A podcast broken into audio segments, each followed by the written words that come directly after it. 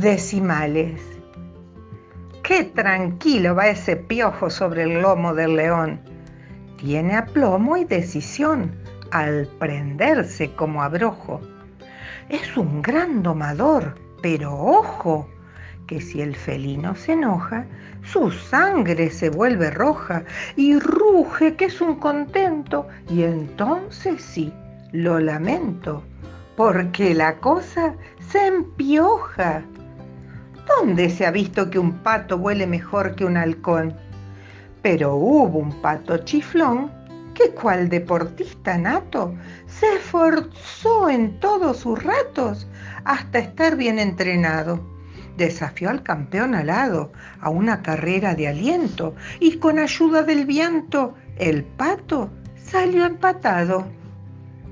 A la sombra de un cerezo se reencontraron dos pavas, se dieron tan finas damas, a su manera dos besos y empezaron pan y queso, una charla prolongada.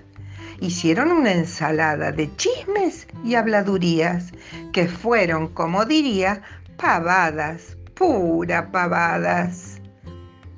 Una mosca muy ladina se metió en un restaurante tras el aroma de un flan que venía de la cocina. Y, como usted se imagina, anduvo de plato en plato, defendiéndose a lo gato de manotazos y palmas. Y después pidió con calma, Por favor, mozo, un moscato. Cayeron al mediodía a la casa de una avispa, dos bichos ojos de chispa vendiendo mil chucherías. Mire qué mercadería, la traemos importada.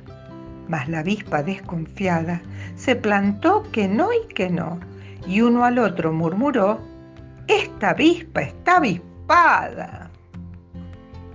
Un baile de ambiente chato en la selva discurría ni jarana ni alegría, según recuerda el relato. Dijo un cuervo, ya hace rato que no hay ocasión de nada. En eso, de una enramada, se descolgaron tres monos y al baile le dieron tono porque eran una monada.